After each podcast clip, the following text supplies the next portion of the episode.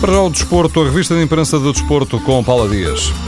É o jogador que tem feito a diferença e o Inferno da Luz está de novo convocado. A bola anuncia nova enchente à espera do 35 do 35º campeonato para o Benfica.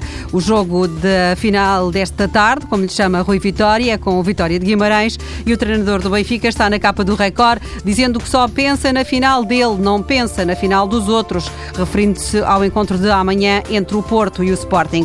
O jornal O Jogo escolhe para tema forte de capa precisamente a partir partida no Dragão. O jornal lembra que o Sporting não ganha em casa do Porto há nove anos e por isso Jesus vai jogar contra a história. José está na primeira página do jogo lamentando os erros da arbitragem.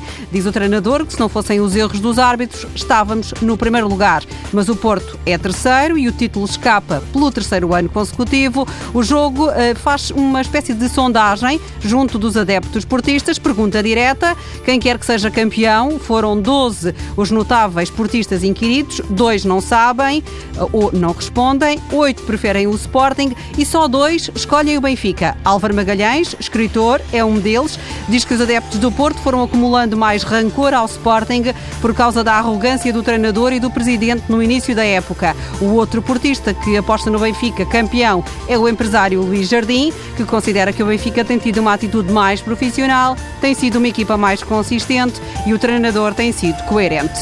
Ainda volta ao Benfica porque hoje é a vez do Record falar da saída de Renato Sanches.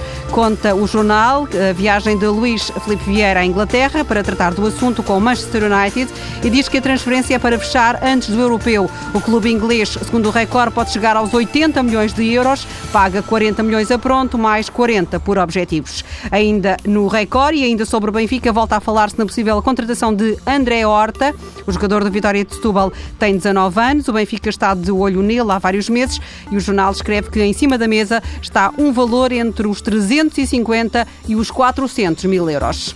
De vítima a acusado, a verdade é que a vida não tem sido fácil para Mathieu Valbuena. Há franceses que o consideram responsável pelo facto de Benzema ter sido excluído da seleção francesa para o europeu. O jogador do Lyon tem sido insultado nas ruas e ontem, adiantam hoje o jogo e a bola, Valbuena perdeu a paciência com um adepto no aeroporto de, de Toulouse, agrediu mesmo o homem, tirou-lhe o telemóvel e atirou-o ao chão. O adepto ficou, que ficou sem o telemóvel apresentou queixa e quer agora uma indenização.